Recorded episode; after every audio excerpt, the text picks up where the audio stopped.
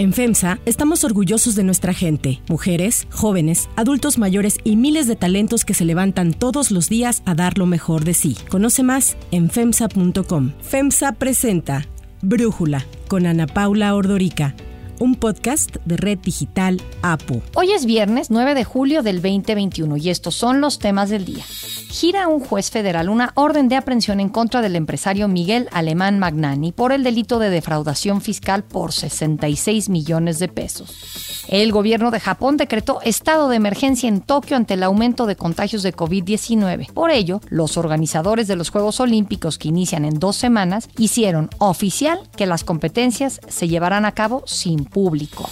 Rusia modificó su ley de bebidas alcohólicas para establecer que solo los vinos elaborados en su país podrán utilizar la palabra champán. Los franceses están furiosos. Pero antes vamos con el tema de profundidad.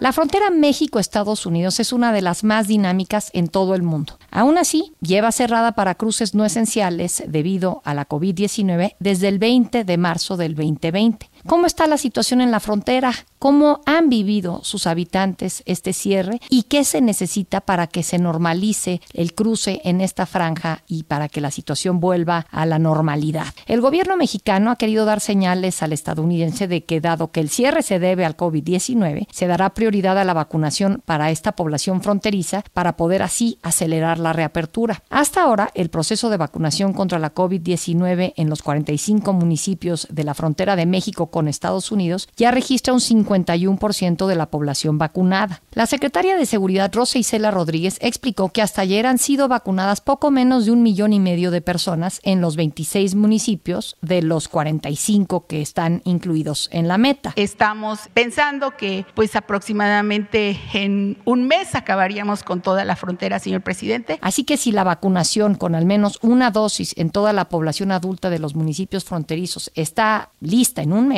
el gobierno de México considera que esto facilitará la reapertura de la frontera con Estados Unidos. Y así lo explicó el presidente Andrés Manuel López Obrador. Ya Baja California está igual que California. Incluso se está buscando la comunicación, yo creo que ya lo hizo el canciller, el secretario Marcelo Ebrard, con el gobernador de California. El programa de vacunación para todos los mayores de edad en la frontera norte comenzó el 17 de junio y ya se completó Baja California. Ahora están vacunando en 12 municipios de Sonora y a partir de mañana arranca la vacunación en 8 municipios de Chihuahua. Le seguirán municipios fronterizos de Coahuila y Anáhuac, el único municipio fronterizo de Nuevo León. Para la vacunación en los 10 municipios fronterizos de Tamaulipas, el último de los estados que colinda con Estados Unidos, aún no hay fecha porque depende de que se tengan vacunas disponibles. Desde el cierre de la frontera en marzo del 2020, cada mes se revisa y se extiende la decisión de Estados Unidos ante los fallidos intentos del gobierno mexicano para lograr la reapertura. La frontera México-Estados Unidos es de 3.141 kilómetros, en donde viven más de 13 millones de personas en los 94 municipios fronterizos de los estados mexicanos de Baja California, Sonora, Chihuahua, Coahuila, Nuevo León y Tamaulipas, además de los 48 condados estadounidenses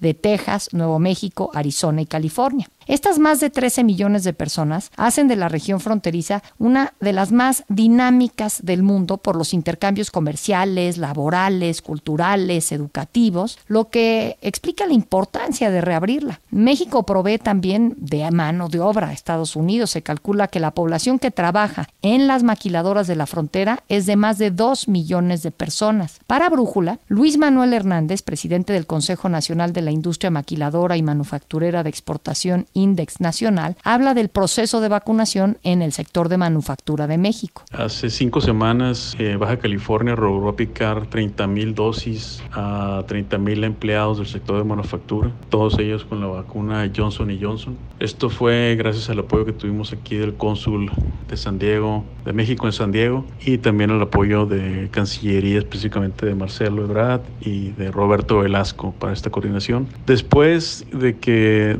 cinco semanas que pasaron vimos que es un proyecto replicable. Esta semana se inició allá en el Tornillo, en Ciudad Juárez. Al día de ahora llevamos también cerca de 30 mil dosis ya aplicadas también específicamente para el sector de, de, manufactura y maquiladora. Tenemos que ver que esas 30 mil dosis representan cerca del 9% de la población o de los asociados que trabajan directamente en las empresas de manufactura. Para nosotros es muy importante cubrir más. Lo que estamos ahorita viendo es de que esto se va a extender a Tamaulipas en los siguientes días, también buscando de entrada cubrir mínimo un 10% de la gente que por sus procesos y por sus edades no han alcanzado la vacuna. Esto es parte del compromiso que hizo el gobierno de Joe Biden con nosotros a, a nivel país, también del gobierno federal, específicamente Cancillería a través de, de, presidencia, y que ahorita lo que estamos tratando de hacer es por replicar, poder bajar parte de este éxito a lo que son las zonas, vamos a decir, ya no de la frontera. Datos de la Secretaría de Relaciones Exteriores revelan que antes de la pandemia cada día cruzaban legalmente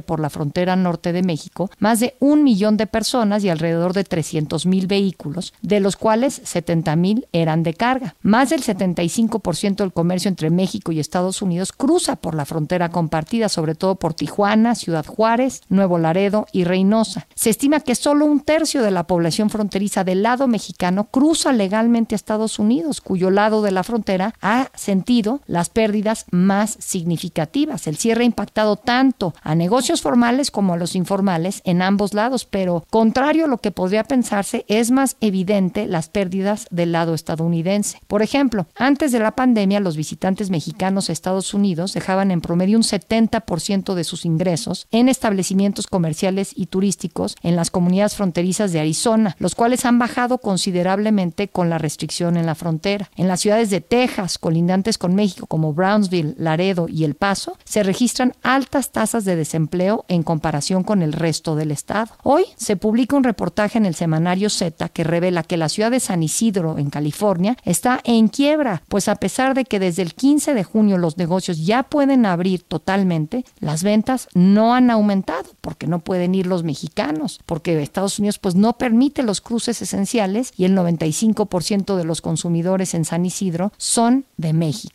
El análisis.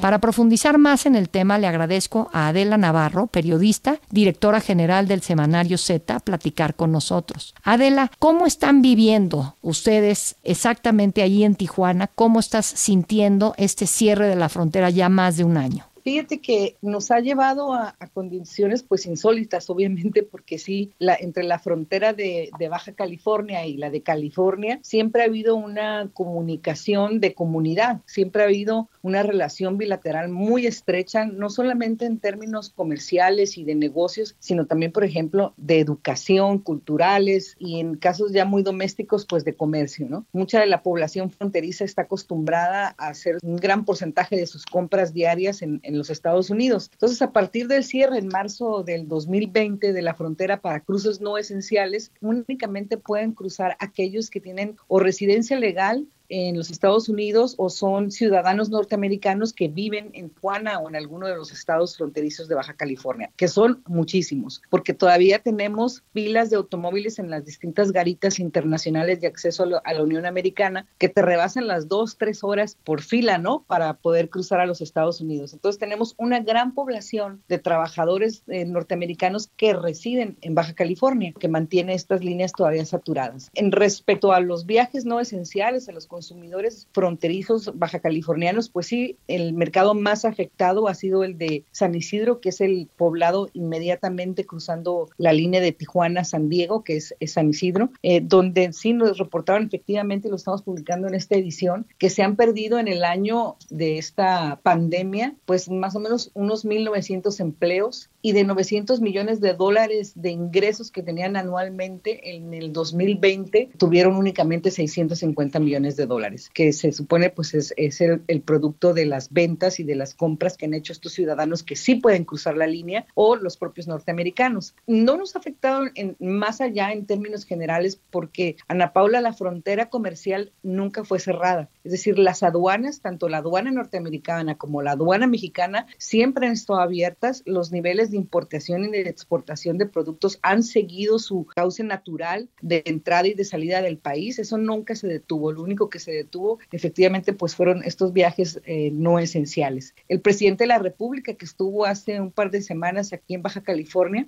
esperaba que este mes de julio reabrieran la frontera el gobierno de los Estados Unidos porque el millón trescientos cincuenta mil vacunas de Johnson Johnson que Joe Biden envió a México se vinieron en su totalidad a Baja California. Acá se aplicaron más o menos siete, ocho días un millón ciento sesenta y ocho mil vacunas Johnson Johnson a mayores de 18 años, con lo que llegamos a la fecha, en, mira, eh, a una población vacunada en Baja California de 2.617.909 dosis, cuando somos, tenemos una población en el estado de poco más de 3 millones. Entonces, esto significa que estamos más o menos en el 70% de la población de Baja California que ya tiene una vacuna o su esquema completo o una vacuna de una sola dosis. Prácticamente faltan unos 300.000 adultos más los 900.000 menores de edad que según el INEGI residen en Baja California. Entonces, con este 70% de la población de Baja California vacunada, que se supone que con eso ya llegaríamos a lo que han dado a conocer en el mundo como la inmunidad de rebaño, el presidente estaba confiado que ya Estados Unidos abriría la frontera. Sin embargo, el secretario de Relaciones Exteriores, Marcelo Ebrard, informó que no iba a ser así, que de hecho no será hasta el 21 de septiembre, ya cerraron julio y ya cerraron agosto también, hasta el 21 de septiembre es cuando ambos países, o mejor dicho, el gobierno de los Estados Unidos analizará si abre la frontera entre México y su país para viajes no esenciales. Ahora, esto que nos mencionas, Adela, la verdad a mí me sorprende mucho saberlo, me da gusto pensar que no somos tan afectados en México y que de alguna forma los estadounidenses, pues como esa película, ¿te acuerdas? Un día sin mexicanos, se están dando cuenta de qué es lo que pasa en la zona fronteriza cuando no están los mexicanos. Pero más allá de eso, pues preguntarte, yo entiendo que Washington y la Ciudad de México son las que se ponen de acuerdo en esto, que pues muchas veces no se entiende tan bien en las capitales de los dos países como lo pueden entender en la frontera. ¿Qué parte crees tú que deberían de visualizar mejor tanto Washington como la Ciudad de México al momento de tomar la decisión sobre qué siga ocurriendo ahí en la frontera respecto al cierre por COVID? Sí, efectivamente es una decisión que se toma en las capitales de ambos países, es una decisión que está en los gobiernos de la República, en caso de México y pues de los Estados Unidos. No incide en mucho en los, en los estados la decisión de abrirlo. Sí hemos visto como, por ejemplo, en la nota que estamos publicando el día de hoy, pues presidentes de cámaras oficiales de, de San Isidro, de San Diego, de California, están solicitando que se abra la frontera por las pérdidas que están registrando. Pero ya, como dijeran, en la macroeconomía, la economía fronteriza para los Estados Unidos, pues no incide tanto como para tomar una decisión de abrirla en el corto plazo. Yo creo que va a ser en el mediano plazo, conforme tanto en aquel país como en el nuestro vaya avanzando el nivel de vacunación. O sea, 21 de julio, que es cuando dicen que va a abrir, ¿cómo lo sientes? ¿Que sí o se va a aplazar otro no, mes? De hecho, ya lo aplazaron hace un par de días, si mal no recuerdo, dos o tres días, lanzaron un comunicado por parte, aquí nos llegó por parte del consulado de los Estados Unidos, que la frontera iba a permanecer cerrada hasta el 21 de septiembre. De septiembre, que sí. al 21 de septiembre se analizará si es conveniente abrirla para los viajes no esenciales, pero por lo pronto va a permanecer cerrada. Adela, Adela Navarro, muchísimas gracias por platicar con nosotros. Si te gusta escuchar Brújula, te invitamos a que te suscribas en tu aplicación favorita o que descargues la aplicación Apo Digital. Es totalmente gratis y si te suscribes será más fácil para ti escucharnos. Además, nos puedes dejar un comentario o calificar el podcast para que sigamos creciendo y mejorando para ti. Hay otras noticias para tomar en cuenta.